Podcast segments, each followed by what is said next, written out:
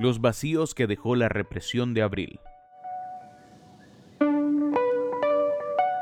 La rebelión de 2018 contra Daniel Ortega en Nicaragua se saldó con una matanza que dejó 328 muertos. Tres familiares de las víctimas de aquella sangría explican cómo es vivir con el peso del dolor y superar un vacío tan lleno de rabia e indignación.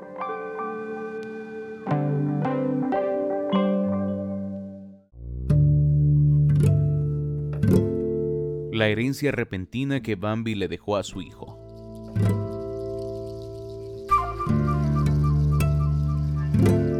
Las pertenencias bajo ese techo se convirtieron de golpe en la herencia del niño el 15 de julio de 2018. Todo fue repentino. El disparo ejecutado por un paramilitar abatió a Eric Antonio Jiménez López.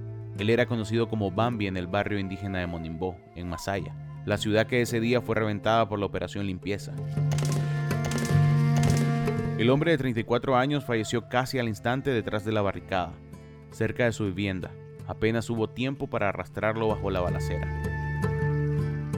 Fue amortajado y luego enterrado en ese ambiente saturado de encapuchados con fusiles, quienes proclamaron que recuperaron la paz en nombre del comandante Daniel Ortega.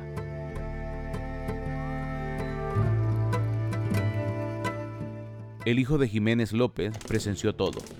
No lloró, asumió el asesinato con una serenidad que impresionó a su tía Nelly López García. Ella quedó asombrada porque el niño era criado por Bambi, un operario de zona franca y padre soltero. Padre e hijo eran muy unidos.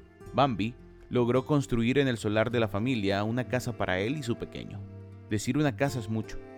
En realidad es un cajón sin divisiones con un camastro de madera que sobresale en la estancia y en el que el niño se hunde cuando extraña a papá.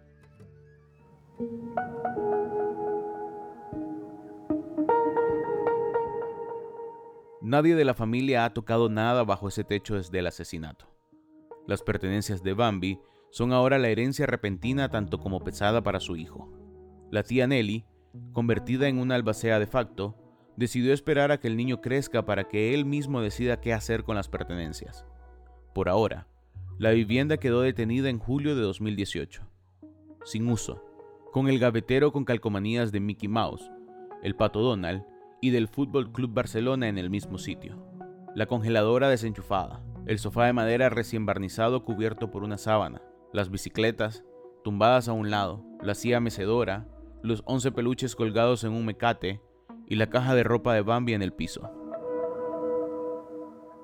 Dentro de la caja está la pelota de hule con la que el padre jugaba handball en la cuadra, y cuando ganaba un juego, también ganaba la apuesta que le daba dinero extra para comprarle algo al niño los domingos por la tarde. Al niño lo movieron a la casa de su tía ubicada en el mismo terreno. En Monimbó, los patios son amplios y las familias construyen sus piezas de manera independiente, dando lugar a pequeñas vías familiares. En la casa de Nelly, que es la edificación central en el humilde complejo, hay un mural dedicado a la familia que cada año era actualizado. Desde el asesinato, el mural no ha sido reemplazado. También quedó detenido en 2018. El vacío lo ha llenado este niño. O sea, en ese sentido, hemos, lo hemos refugiado no lo hemos este, decidido este hoyo entero, no. Toda la necesidad que nosotros querramos de su hogar la tenemos en él. Esa es la, única fortaleza que nos da es él. Si él no existiera, fuera otro, otro camino el que nosotros estuviéramos teniendo en este instante. Todavía cuando uno tiene a alguien que vos, sabes que lo vas a llevar de la mano y, que él va a ser como él o más, más, más diferente a él. Entonces uno dice, sí, tengo fuerzas para seguir adelante, luchar por él. Pero cuando no tenemos a alguien con su linaje, es difícil porque aquel vacío vos lo sentís enorme. El pequeño está atento a la plática de su tía Nelly. La ve llorar y le pone su manita en el hombro como gesto de consuelo. Cuando nos lleva a la vivienda que compartía con su padre, el niño se sienta en el filo de la cama y señala la caja en el piso que contiene la ropa de Bambi. Es risueño y avispado. ¿Qué querés ser cuando seas grande? Le preguntamos. Periodista, responde a secas. ¿Periodista? ¿Y por qué? Para denunciar a los que asesinaron a mi papá, dice rotundo el pequeño.